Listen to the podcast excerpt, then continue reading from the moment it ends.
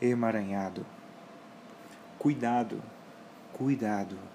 A confusão está batendo a porta.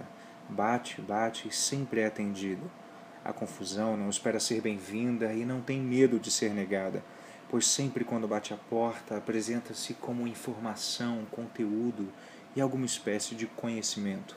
Pobre ilusão dos que abrem a porta e a deixam entrar, ela é cruel e sorrateiramente se infiltra nas vidas dos seus alvos, assim como o frio. Pensemos por um instante acerca do frio. O frio não avisa com alarde a sua chegada, ele apenas chega. O frio em si não faz barulho, o vento sim, o frio não. Os efeitos do frio sim, mas o frio em si não. O frio é mortal.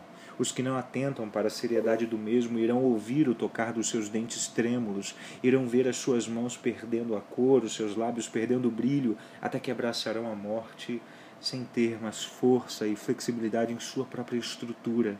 Logo, a confusão se assemelha ao frio, porém o seu campo de destruição é mental. Ele inicia seu ataque com coisas supérfluas, algumas sem muito significado, algumas sem notória percepção, porém algumas de maneira explícita.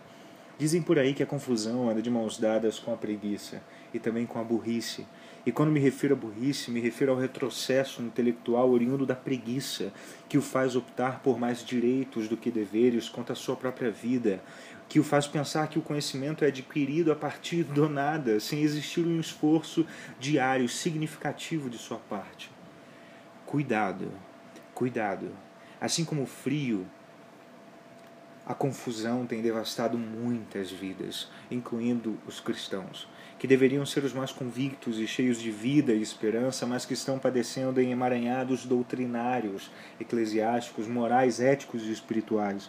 Fuja da confusão enquanto há tempo. Você tem percebido que ela tem estado ao seu lado durante os últimos dias e durante esta manhã, por exemplo, esta tarde e durante esta noite de sono, talvez. Em seu casamento, em seu trabalho, em seus estudos, você a percebe, consegue ouvi-la, você a ouve? Então fuja. Fuja, não permita que ela ganhe terreno, pois se como para espantar o frio é necessário calor, para espantar a confusão é necessário propósito, é necessário foco e principalmente é necessário Cristo. E este é o fator mais importante. A sua chegada dissipa a confusão. A chegada de, a chegada de Cristo dissipa a inutilidade do existir por existir e te conduz a ser. A sua chegada não permite mais que a vida te leve, mas faz com que você caminhe com o próprio autor da vida, com um propósito definido, caminhos de glória, seja vivendo seguramente em lindos campos ou em cadeias e dores, pois nem mais as cadeias nem as dores agora poderão lhe confundir, agora nem mais elas poderão lhe aprisionar ou lhe machucar. Alimente-se daquilo que irá te conduzir à convicção, à certeza, a Cristo e ao propósito dele para o seu corpo. Beba apenas das fontes úteis para sua nutrição.